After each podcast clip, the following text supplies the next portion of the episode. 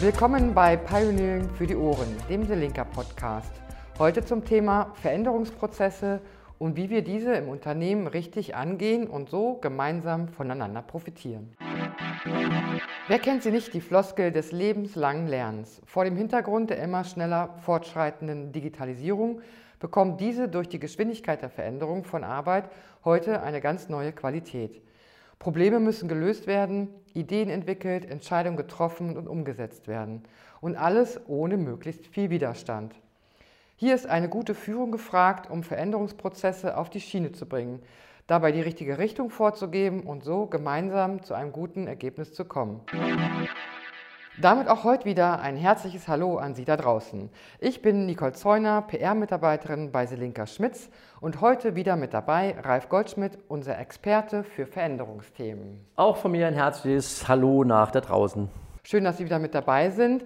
In unseren vergangenen Folgen haben wir ja bereits viel darüber gesprochen, wie unterschiedlich Menschen mit Veränderungen umgehen und anhand konkreter Beispiele haben Sie gezeigt, wie jeder ganz für sich individuell entscheiden sollte, welche Strategien dabei helfen. Fakt ist jedoch oder auch immer noch, dass laut aktueller Untersuchungen nach wie vor ein großer Teil der Menschen in Deutschland sich von der Digitalisierung überfordert fühlt. Ich sag mal, der berühmte Blick über den eigenen Tellerrand gelingt mal besser und mal schlechter. Damit kommen wir zu unserem heutigen Thema und der Frage nach der Rolle des Unternehmens und einer guten Führungskultur als eine wichtige Voraussetzung, dass diese riesige Aufgabe, die gesamte Belegschaft bei diesen Veränderungsprozessen mitzunehmen und gerecht zu werden. Ja, es ist ja auch ein spannendes Thema. Ich glaube, ich habe die letzten Jahre keine Frage öfter gehört von Unternehmern, Geschäftsführern, Vorständen, äh, als die Frage, Mensch, Herr Goldschmidt, wie kriegen wir es denn hin, unsere Leute mitzunehmen, unsere Belegschaft mitzunehmen auf die äh, auf dieser Reise in die ähm, digitale Veränderung oder überhaupt in Veränderung und im Moment, Sie haben es ja angesprochen, in diese Digitalisierung. Also wie kriegen wir es hin, dass die mit Herzblut idealerweise dabei sind, sich sogar für, für diese Veränderungsprozesse mit verantwortlich fühlen, statt nur oh, irgendwie sehen, muss ja und äh, geht halt nicht anders. Ähm, und das treibt uns ja gerade äh, letztlich irgendwie alle um. Und äh, ja, insofern sehr berechtigte Frage, finde ich auch ein spannendes Thema. Also was können das Unternehmen tun? Und es reicht halt nicht äh, zu sagen, Veränderungen sind eine Chance. Ne? Ähm, oder auch der, der Wettbewerbsdruck ist so groß. Ähm, es macht schon ganz, ganz, ganz, ganz, ganz viel Sinn äh, zu erklären, warum ist das aus, aus wirtschaftlichen Gründen irgendwie nötig oder so die, die, das Schreckgespenst, was passiert, wenn wir uns nicht verändern und wie viele Arbeitsplätze fallen weg und wie viel Umsatz geht weg und damit vielleicht auch zu erreichen, dass Mitarbeiter sagen, ja, verstehe ich, muss irgendwie, also dass er es rational einsieht und abnickt aber wir brauchen von den Mitarbeitern in aller Regel oder idealerweise ein gefühltes Ja für diese Veränderungen. Und dann reicht das Angstmachen auf der einen Seite nicht, sondern eine ganz spannende Frage, die ich als Unternehmenslenker dann vielleicht auch beantworten muss oder als Chef beantworten können sollte. Ähm, auf der anderen Seite, was ist denn der, also Lustgewinn ist vielleicht ein bisschen übertrieben, aber was ist das, was habt ihr davon, in, also in, in, in positiver Hinsicht, wenn er diese Veränderung eben mitgibt? Und dummerweise ist das nicht eine Antwort, die für alle Mitarbeiter gelten. Oder nochmal anders ähm, formuliert, so dieser Appell, Veränderung als ähm, Chance zu sehen. Ähm, ja, natürlich stecken in jeder Veränderung ähm, Chancen, äh, aber die, die Menschen können die zum Teil ähm, gar nicht sehen, diese Chancen. Und ich finde, damit verbunden ist auch sicherlich die legitime Erwartungshaltung an die Geschäftsleitung, auch eine gewisse Orientierung vorzugeben oder eine Orientierung vorgegeben zu bekommen und zu erfahren, in welche Richtung die Reise gehen soll. Ja, unbedingt zumindest in welche Richtung. Und dann, äh, ich meine, Sie da draußen, das haben Sie in Unternehmen vielleicht auch schon gehört, äh, der, der, Begriff Purpose, der ja seit ein paar Jahren durch alle Unternehmen getrieben wird, den können manche auch schon nicht mehr hören von, also wo es, um, wo es nicht um die Frage geht, äh, was tun wir und die Frage, wie tun wir es, sondern wozu. Also wa warum machen wir das Ganze denn? Also wo es um den, den Purpose, den Zweck, den Sinn, die, die, die letztlich die Existenzberechtigung eigentlich des, des Unternehmens geht. Ähm, und Friedrich Nietzsche hat vor 125 Jahren schon mal gesagt, wer ein Warum im Leben kennt, erträgt fast jedes Wie. Also auch wenn, mal, wenn ich weiß, wofür mache ich das Ganze, dann auch wenn mal stressige Phasen oder finanzielle Durststrecken zu überwinden sind, dann weiß ich, wofür ich das mache. Was aber typischerweise in den meisten Unternehmen immer noch passiert, ja, da gibt es die, also ich, vielleicht etwas pointiert jetzt, die Marketingabteilung wird damit beauftragt, eine Vision zu entwickeln und ein Mission Statement und darunter irgendwelche Dinge irgendwie abzuleiten. Man fragt dann mal ins Unternehmen rein, habe ich früher oft gemacht, sag mal, könnt ihr, wie, wie lautet das und was ist daraus abgeleitet? Was sind die, da kann kaum einer was drauf sagen und, und, äh, und schon mal gar keiner mehr sich damit identifizieren. Ähm, also mit dem Purpose, das macht ganz, ganz, ganz viel Sinn, wenn das Unternehmen dann danach auch alle Aktivitäten äh, diesem, diesem, diesem Sinn letztlich ähm, folgen lässt. Und das äh, passiert oft nicht.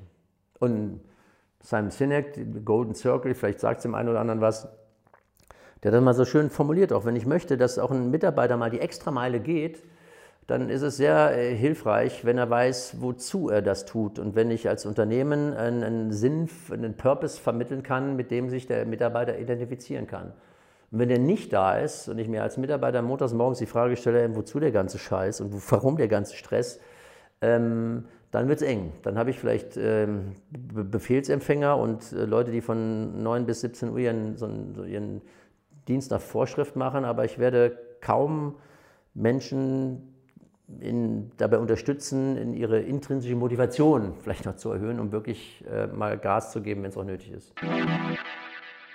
Sowohl äh, für uns, also als Mitarbeiter, aber auch als Führungskraft, ähm, ist es nicht immer einfach oder ist es einerseits einfach, die Theorie zu verstehen, aber in der Praxis dann auch immer das dann auch zu, zu verfolgen, gerade wenn man natürlich ein bisschen unter Stress gerät oder eben ein extrem hoher Druck ähm, vorherrscht. Und das ist, finde ich, auch ein spannendes Thema und auch natürlich gerade jemand, der ein Unternehmen führt, der wird diesen Druck vielleicht auch nochmal anders spüren und auch der muss gucken, wie er mit diesem Druck umgeht und dann natürlich noch New Work zu leben und, und immer total viel Verständnis zu haben, ist wahrscheinlich auch nicht ganz so leicht. Nee, ist es ganz sicherlich nicht. Also äh, vielleicht es waren mehrere Aspekte, die Sie gerade angesprochen. Äh, einmal das Thema Verständnis äh, haben. Ähm, also ein, ein, ganz wichtiger Punkt, nochmal im Prinzip vorletzten zurück, dieses, ähm, also dass Menschen wieder in Widerstand stecken, und das geht ja nicht nur Mitarbeiter, sondern als Führungskräfte ganz genauso. Das sind ja auch alles, ähm, alles nur Menschen. Ähm, und die, äh, also das Verständnis dafür zu haben, dass jemand im Widerstand steckt und herauszufinden, warum steckt derjenige denn im Widerstand? Also was ist das Bedürfnis hinter diesem Widerstand? Und, die, und wenn, ich als, wenn ich als Chef ähm, merke, da habe ich einen Mitarbeiter oder einen Mitarbeiter, der steht bei der Veränderung irgendwie so ein bisschen auf der Bremse. Eigentlich gibt es so viele gute Gründe, die dafür sprechen, dass er mitgeht, aber er tut es nicht. Dann äh, in, in, aller Empathie auch mal nachzufragen, Mensch, äh, Frau Zeuner oder Herr Goldschmidt, ich merke, irgendwie geht der Zug nicht so richtig irgendwie da bei Ihnen mit ab. Ähm, ich möchte es gern verstehen. Woran, woran liegt es denn? Also irgendwo, da muss ja, das wird einen guten Grund dafür geben. Äh, und ich würde es gerne erfahren, weil ich fände es schön, wenn wir da, also auch für, für Sie ja ähm, hilfreich, da mit aller Energie dabei sind. So, und damit, wenn ich jetzt der Mitarbeiter bin und Sorgen und Nöte und Ängste habe und kein Vertrauensverhältnis zu Ihnen als meiner Chefin, dann werde ich den Teufel tun und damit um die Ecke kommen, sondern dann werde ich leugnen, dann werde ich abnehmen, nee, nee, alles in Ordnung, aber es wird nichts passieren. Also das Verständnis für, die, für das, was aufbringen. Ähm, woran liegt das denn, dass der Mitarbeiter da nicht so richtig voll dabei ist? Und den wahren, den wahren Grund erfahren, um dann unterstützend tätig sein zu können. Mhm. Und ähm, also ein Aspekt, den, den, der auch dabei immer wieder auftaucht, ist das Thema, dass man so eine Idee auch als Unternehmen, also was man, also das hat man dann einmal strategisch sich überlegt, natürlich aber auch konsequent durchziehen sollte und möglichst auch ähm, schnell und, und, und nicht dann zu sehr selber hadern, um dann vielleicht möglicherweise die Mitarbeiter auch wieder so ein bisschen zu verlieren. Also ein bisschen dieses ähm, selbstbewusste mutig sein und sich einfach mal trauen und, und dann aber auch mögliche Rückschläge ja. vielleicht mal mit ja. hinzunehmen. Ja. Äh, da schließt sich wieder der Kreis, aber das ist ja der, der, der Punkt. Ähm das eine ist, äh, wie lange halte ich an der Strategie fest? Nur weil ich sie mal festgelegt habe, aber stelle ich fest, die ist irgendwann dieses berühmte tote Pferd, was man nicht weiterreiten soll. Äh, und früh genug Schluss zu machen, ähm, ohne dran festzuhalten, weil ich irgendwie Angst, äh, versuche es zu retten äh, und keiner will ja schuld gewesen sein, ähm, ist ein wichtiger Aspekt. Und, der, ähm, und zudem, wenn ich eine Entscheidung treffe, also das ist immer die Frage, wie sehen, sehen Entscheidungsprozesse denn überhaupt aus? Und es gibt eine, eine, eine wunderbare Möglichkeit, Entscheidungen mal anders zu treffen. In dem, also in diesem, in diesem ganzen New Work-Kontext heißt es denn, ist das, was ich da entscheiden möchte, ist es uh, good enough to try? Also es muss nicht perfekt sein, aber die Frage ist, brennt hier irgendwas an? Stürzt die Hütte ein, bricht das Unternehmen auseinander, gehen wir pleite, wenn wir das umsetzen? Nee, tut es nicht. Dann lassen Sie es probieren und immer wieder hinschauen, sind wir auf dem richtigen Weg oder sonst früh genug, um wieder aufzuhören. Äh, und das erfordert dann diese berühmten Cojones auch von der Führungskraft mal sagen, wir machen das jetzt so. Und ich, ich muss nicht von jedem, da muss auch nicht jeder Ja zu sagen. Es geht auch nicht um eine einstimmige Konsensentscheidung. Ähm, äh, und dann auch dafür zu stehen. Und genau das ist das, was wir gerade in ganz vielen Unternehmen, es gibt immer weniger von den Leuten, die das eben tun. Und das wiederum hat damit zu tun mit der Kultur im Unternehmen. Wie wird mit Fehlern umgegangen oder wie, wie, äh, wie breit ähm, ähm, ist denn ein, Unternehmen auch, äh, naja, was zu riskieren, eben, wenn wir nicht pleite gehen. Und wie gehe ich mit dem Mitarbeiter um und kann sagen, ja, ihr habt Fehler, wunderbar, haben was gelernt, also so nicht, probieren wir es auf einem, ähm, auf einem anderen Weg. Und äh, vielleicht auch sowas wie diese, vielleicht kennen Sie die auch da draußen, vielleicht gibt es sie sogar in Ihrem Unternehmen, diese Fuck-Up-Nights, äh, wo wirklich sich Leute vorne hinstellen und äh, erzählen, wo sie ein Projekt in den Sand gesetzt haben und wie und was daraus resultiert ist und was waren die Learnings daraus, um auch eine, diese Kultur des, wie sagen, Kultur des Scheiterns äh, oder dieses Stigma des, äh, des Scheiterns mal wegzukriegen. Aber das ist Unternehmenskultur und so eine, tatsächlich hin zu so einer Vertrauenskultur, das ist, äh, das ist ein Weg. Ne? Und das, wenn es von oben nicht vorgelebt wird, wie bei so vielem, wenn es von oben nicht vorgelebt wird, wenn Mitarbeiter vor versammelter Mannschaft an die Wand genagelt werden, wenn sie einen Bock geschossen haben, dann wäre ich als Mitarbeiter, würde ich auch, also würde ich Teufel tun, ähm, äh, was zu riskieren. Ja. ja, ich denke auch, um alle mitzunehmen auf dem Weg der Veränderung, ist sicherlich eine angemessene Kommunikationsstruktur und Entscheidungsprozess ähm, eine der wichtigsten äh, zentralen Elemente. Ähm, wir haben eingangs davon gesprochen, dass dieses neue und schnelle verändern, auch die Arbeit verändert und dieses lebenslange Lernen wird so ein bisschen auch zu so einem glaube ich, neuen Motto. Und das betrifft natürlich auch den Führungsstil. Also das heißt, man muss vielleicht auch einfach alte Strukturen mal überdenken und vor allen Dingen aber auch wie ich finde oder wie Sie es auch gerade schon geschildert haben, die unterschiedlichen Bedürfnisse der Mitarbeiter aller Ebenen auch irgendwie abzudecken und die auch mit reinzuholen. Also es gibt Nummer ein, die einen, die sind irgendwie angstfrei und versiert im Umgang mit neuer Technik.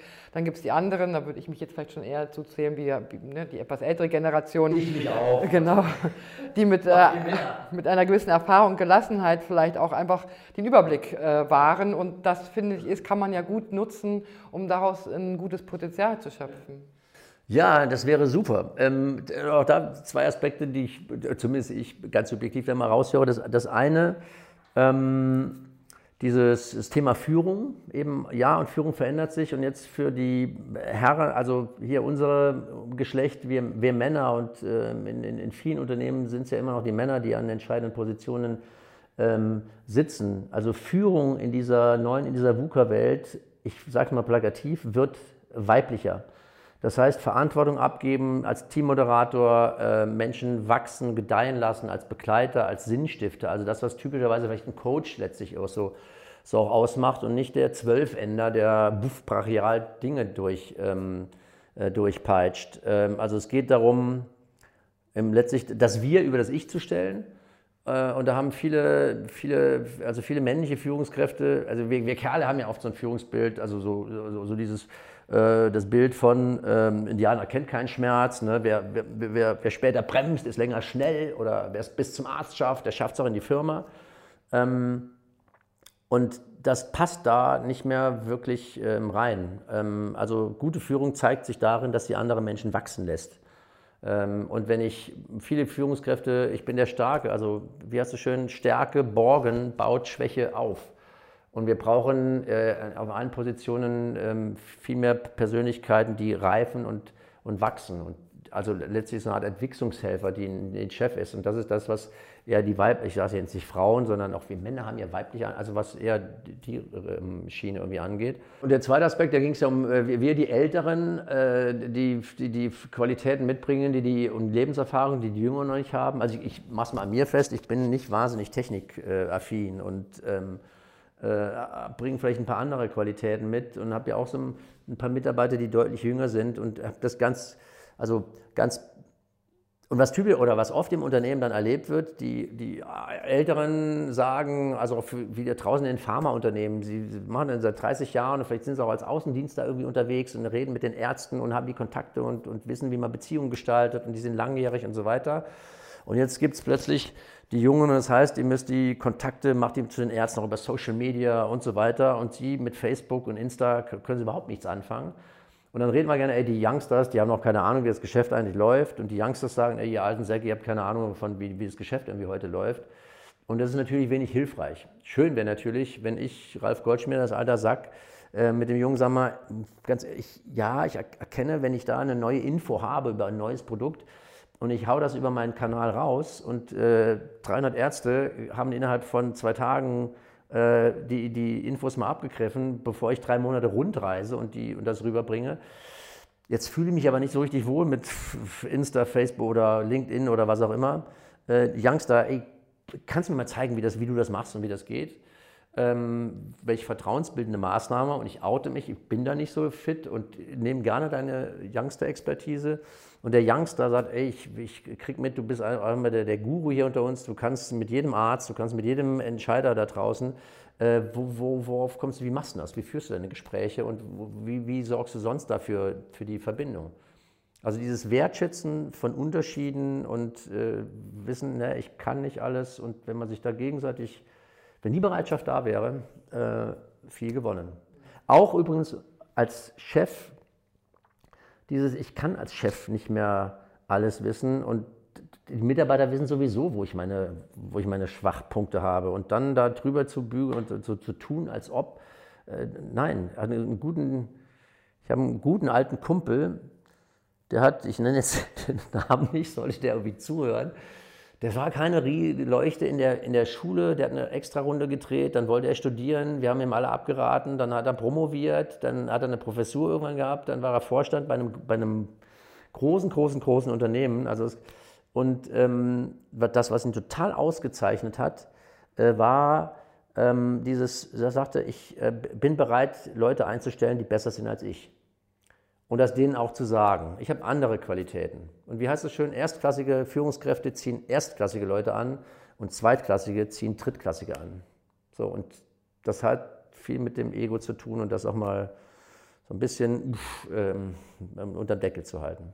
Ne? Ja, das nenne ich auch sehr mutig und finde ich ein äh, sehr gutes Vorbild, muss ich sagen. Ja. Ähm, äh, gute Überleitung vielleicht zu, dem, zu unserem letzten Thema, dass ähm, viele Widerstände und Konflikte sich natürlich im Grunde auch vorhersehen lassen und vorhersehen lassen sollten, wenn man sich denn nun die Mühe macht, sich in die Lage eines anderen ähm, zu versetzen, was am Ende oft auch natürlich an, an zeitlichen Dingen äh, irgendwie scheitert, weil man sich dafür nicht die, den Raum nimmt, um wirklich das mal zu hinterfragen und sich mit der Person, mit der man zu tun hat, sich auch auseinanderzusetzen und zu beschäftigen. Aber ich denke mal, der Aufwand sollte sich wohl sicherlich lohnen da so bestimmt betreffende Widerstände oder Konflikte gar nicht erst stattfinden. Und ähm, kommen wir vielleicht zu unserem aktuellen Thema, natürlich gerade in Zeiten wie diesen, wo viel nur noch über Zoom und Remote-Arbeiten funktioniert, natürlich eine zusätzliche Herausforderung, ähm, eine Intuition für die Belange der Mitarbeiter oder Kollegen zu entwickeln. Ähm, aber auch das gehört zu unserem heutigen Alltag und wird uns sehr wahrscheinlich noch länger beschäftigen. Und ähm, auch da wäre es natürlich schön, so, so, ein bisschen eine Strategie oder Mittel und Wege zu finden, wie, die, wie wir diesen persönlich, fehlenden persönlichen Kontakt zumindest ansatzweise ersetzen und genau diese Widerstände dadurch auch aufzulösen, indem man sie schon ähm, frühzeitig ja. erkennt. Oder vielleicht ein, paar, vielleicht ein paar ganz greifbare Tipps auch mal. Also ich, in dieser ganzen Homeoffice-Zeit und Corona-Zeit wird Führung ja wichtiger noch äh, und, und, und, und sicherlich auch schwieriger. Weil Fakt ist ja, wenn wir uns, dann geht der, der, Bildschirm an und wir hechten von allen, wir gehen ja nicht mal 10 Meter, sondern 14 Uhr, zack, äh, Cut und dann kommt das nächste Meeting und blups, 15 Kacheln lächeln mich an oder die Bildschirme sind auch vielleicht auch auf, äh, geschaltet. Und selbst wenn es mir zu Hause total elend geht, ich habe meiner Frau den Riesenstress oder Homeschooling, Kids, die machen mir irgendwie sonst was. Ich weiß, aber jetzt geht, die, jetzt geht das, der, der, Bildschirm geht an, ich sehe die Kacheln, dann, dann zeige ich mich ja nicht vor 14 Kollegen von meiner übelsten Seite egal was vorher war. Vielleicht habe ich noch feuchte Augen, weil ich gerade vor einer Runde heulen musste, weil ich Ehekrach hatte. Ähm, Und äh, wenn ich jemanden den ganzen Tag im Büro sehe, der läuft mit hängenden Schultern über Flur als Chef, wenn ich nicht ganz blind, kriege ich ja mit, wie es jemandem geht. Und was in diesen Videokonferenzen eben auch nicht stattfindet, diese eins zu eins Gespräche mit einer Kaffeemaschine auf der Toilette oder mit meinem Lieblingskollegen, wenn der einer von den 14 anderen ist, tue ich das ja irgendwie auch nicht.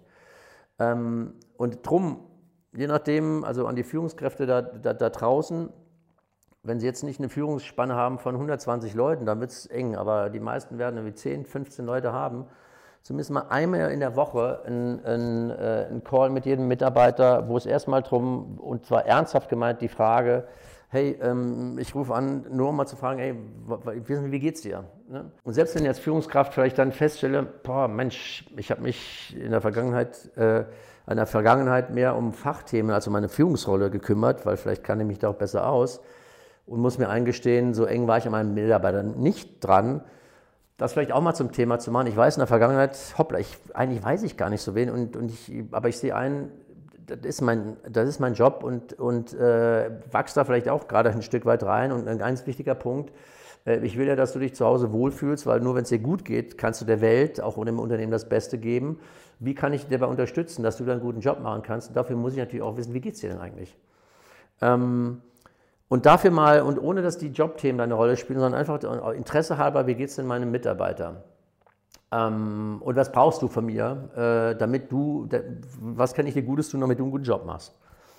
Ähm, und das zweite konkreter Tipp für diese die ganzen Videokonferenzen, äh, auch mal anders anzufangen, anders auszusteigen. Aber wenn 14, also wir bleiben bei den 14, 15 Leuten, die da drin sind, mit so einem Neudeutsch nennt man das so schön, so ein Check-in, dass die erste Frage, zu der jeder Reihe um nur zwei oder drei Sätze, 30 Sekunden vielleicht eine Antwort gibt, so die Frage, ey, wie bist du gerade hier, wo ist gerade deine Aufmerksamkeit? Um irgendwie so ein Gefühl, so zumindest am Rande davon zu kriegen, wo ist jemand unterwegs und am Ende eines Meetings vielleicht auch mal die Idee zu haben, als Chef immer zehn Minuten vorher auszusteigen, damit die Kollegen einmal zehn Minuten ein bisschen mich rumlästern können oder über Dinge reden, die, über die sie nicht reden, wenn der Chef dabei ist. Ähm, und die letzte Frage in der gemeinsamen Runde, so ein Check-out, die Frage, und wie, äh, wie gehst du aus der Runde raus? Ne? Also es kann eine Frage sein, mit welcher Erkenntnis gehst du raus, mit welchem Gefühl, ne? mit welcher Erkenntnis, boah, für mich total wichtig, dass wir den, den, den Schwerpunkt jetzt auf Produkt XYZ legen, mit dem Gefühl, äh, fühle mich da an der Stelle gerade gut informiert und gehe hochmotiviert raus oder ey, ich bin total frustriert, weil wir wieder nicht über das geredet haben, was eigentlich wirklich ansteht. Ähm, also um so ein bisschen über diese, diese, diese ähm, Nähe hat ja nicht unbedingt was mit Entfernung zu tun, ähm, aber so ein, so ein bisschen was da mit reinzubringen, wie, wie, was ist eigentlich untereinander los. Ja, finde ich auf jeden Fall eine total gute, gute Anregung, mal links und rechts zu schauen und vor allen Dingen natürlich auch nach zu fragen äh, oder zu hinterfragen, wie geht es gerade jemand oder hat er noch bestimmte ja. Bedürfnisse. Und das ist, und was, was, die, was die Menschen merken, auch in diesen Teams, auch in den Unternehmen, es findet so eine Schritt für Schritt so eine, man, so Entfernung. Also das ist ein schleichender Prozess. Das ist wie eine Ehe, die irgendwann totgelaufen ist. Das ist ja nicht von einem Tag auf den anderen. Äh, das passiert dann irgendwann merkt man, man hat sich nicht mehr so viel zu sagen, man interessiert, man kriegt auch nicht mehr so richtig äh, was mit. Ähm, nun will ich eine, die Beziehung zum Kollegen nicht unbedingt mit einer Ehe äh, vergleichen oder dem Team, aber ähm, aber wenn, wenn das, was sonst dieser Austausch, so dieses Ideen, man kriegt voneinander mit, wenn diese Bindung und diese Verbundenheit dann flöten geht, dann, dann leidet am Ende, ähm, leiden alle drunter. Und noch, auch da ist ein schleichender Prozess und da eher auch während den Anfängen und ähm, ja, sorgt dafür. Und das, da haben alle was davon. Ja, ja vielen Dank, Herr Goldschmidt. Ich ähm würde sagen, wir sind auch an, die, an, dieser Stelle mal wieder am Ende angelangt und ähm, vielen Dank für das höchst spannende Gespräch. Wir haben uns nur, bevor wir gleich auch nochmal die Gelegenheit haben, so, so, so, ein Fazit oder Resümee zu ziehen, ähm, haben wir uns noch was überlegt für unsere letzte Folge. Deswegen dieser ähm, Cut hier an dieser Stelle. Und wir wollten jetzt einfach nochmal auch äh, ein bisschen was von Ihnen erfahren und haben uns so ein paar, also an der Zahl fünf Fragen äh, überlegt und auch kurz und knackig einfach beantwortet werden ich, können. Ich bin gespannt. Für Sie da draußen, ich weiß wirklich nicht, welche Fragen jetzt kommen. Also wir würden einfach mal einsteigen mit dem Klassiker Kaffee- oder Teetrinker. Äh, heute beides, tendenziell eher, eher Kaffee. Ja. Ähm, was war denn Ihr schönstes Reiseziel bisher?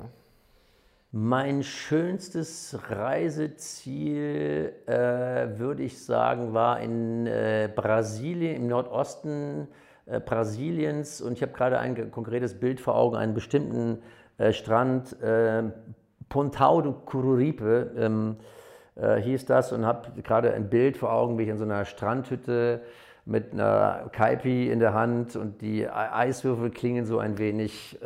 Ja, es gab noch andere, aber das ist das, was mir spontan dazu in den Sinn kommt. Ja, da träumen wir momentan natürlich alle sehr von, genau. Ähm, vielleicht wären wir ein bisschen kleiner, der Lieblingsort in Köln. Mein Lieblingsort in Köln. Äh, spontane Antwort, obwohl das jetzt ein bisschen Touri-mäßig ist, aber ein super Ort. Dieses Jahr habe ich mehrfach genossen im Sommer. Äh, hinten Schelsig, falsche Rheinseite mit dem Sonnenuntergang, mit dem Blick auf den Dom, da unterhalb vom Hyatt auf diesen, ich nenne es Kontakttreppen. Äh, da mit einem Picknick und Blick auf den Dom und die Eisenbahnbrücke da ist schon ein cooler Ort. Ja. Es gibt noch was zum Abtanzen, aber das, das ist ja gerade alles nicht, also lassen wir es mal, mal beiseite. Wobei ich natürlich auch sehr interessiert bin. Wann haben Sie das letzte Mal richtig abgetanzt? Äh, ähm, super, Ante, bin ich jetzt spontan dabei, am Sonntag. Ach. Äh, am Sonntag und zwar, äh, wie heißt das, Dance, es gibt so eine, und zwar von der, vom Fernseher äh, mit, mit meiner Liebsten und den beiden Töchtern gegen online, gegen andere Leute, da kann man, ähm, es ist irgendein so Spiel, äh, dann da, da, da, da kann man Songs eingeben und vorne tanzt einer vor, man hat das Handy in der Hand, das macht die, die, die Bewegung mit und zählt dann, wer am, am besten nachher irgendwie abschneidet. Äh, fünf Songs nass geschwitzt. Okay. Ja. Also das klingt äh, nach woanders finde ich es noch schöner, aber das war auch sehr lustig, ja. Ja, nehme ich auch gerne mal als Tipp mit. Ähm, der absurdeste Trend? Der absurdeste Trend, äh, schlimm, finde ich gerade, also durch diese ganze, ähm, ein absurder Trend. Ähm, ich hörte oder las, dass die erfolgreichste App, wirtschaftlich erfolgreichste App in den USA im Jahr 2019 Facetune war, also wie man sein Gesicht aufhübscht, um prima irgendwie auszusehen. Und dass in dem Zusammenhang ähm, Leute, die bei Amazon irgendwas bestellen, Klamotten bestellen, da gehen ja wahnsinnig viele zurück, dass es diesen Trend gibt, ich bestelle mir äh, bei Amazon irgendwie Klamotten. Wenn, und wenn ich bei Insta und Facetune irgendwas machen will, dann muss ich immer was anderes anhaben, um geil auszusehen. Zieh das einmal an, ne, um was Neues angehabt zu haben, pack's dann wieder zusammen und schick's zurück. Das finde ich wie völlig Banane. Ja. Ähm, eine Eigenschaft, die andere zur Weißglut bringt. Bei mir? Ja. Ich quatsche. Zu viel quatsche. Ähm, äh, zur Weißglut. Ähm, ja, und äh, zu spät kommen äh, ist auch nicht so gut. Ja. Okay. Ja, vielen Dank. Das war es auch schon. Wie gesagt, sollte mal so ein kleiner Abriss werden und ein kleiner Einblick in, in Ihre Person. Also es war wirklich eine spannende Reise mit Ihnen äh, hier mit dieser Podcast-Reihe. Ähm, und jetzt ist es vielleicht Zeit für unser kleines kurzes Resümee, ähm, wie ist es Ihnen vielleicht auch kurz nochmal zu Ihnen als Person in der vergangenen Zeit generell so ergangen. Natürlich hat sich bei Ihnen auch viel verändert. Was haben Sie mitgenommen aus dieser Zeit ähm, rund um Corona, aber auch vielleicht aus unserem Podcast? Und was möchten Sie schlussendlich auch unseren Zuhörern zum Abschluss noch mit, mitgeben? Persönlich aber gar nicht, also nochmal back to the roots und back to the basics. Also ich habe mein, mein Minimalismus-Programm dann tatsächlich dann daraus gemacht und äh, mein äh, Geschäftsmodell überarbeitet. Da kommt jetzt dann eben was Neues und habe äh, also persönlich diesen Umgang mit schwierigen Zeiten, wie als Coach schlecht, wenn, wenn ich das nicht selber einigermaßen hinkriegen würde.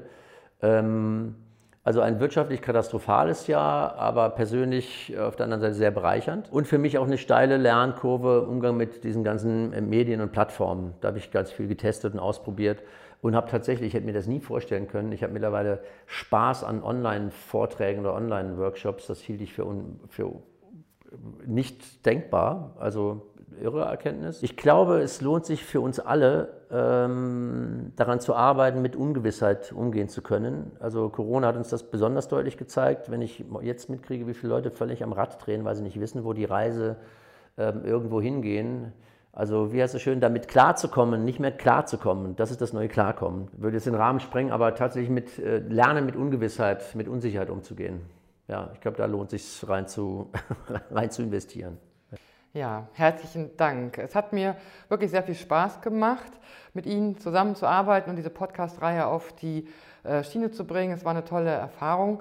Wir werden uns jetzt einmal in eine schöpferische Pause begeben und melden uns dann wieder mit einem hoffentlich genauso spannenden Thema sowie inspirierenden Gast. Falls Sie Fragen an unseren Experten, Herrn Goldschmidt, noch haben, beziehungsweise Anregungen oder Kritik zu unserem Podcast, schicken Sie uns gerne eine E-Mail an podcast.selinka-schmitz.de. Ich wünsche Ihnen hiermit alles Gute und wir freuen uns auf Ihr Feedback und hoffentlich auch Sie bald wieder zu hören. Ja. Alles Gute, machen Sie es gut und bleiben Sie gesund. Und danke Ihnen, Frau Zeuner, für die guten Fragen, für das angenehme Zusammenarbeiten. Sehr gerne.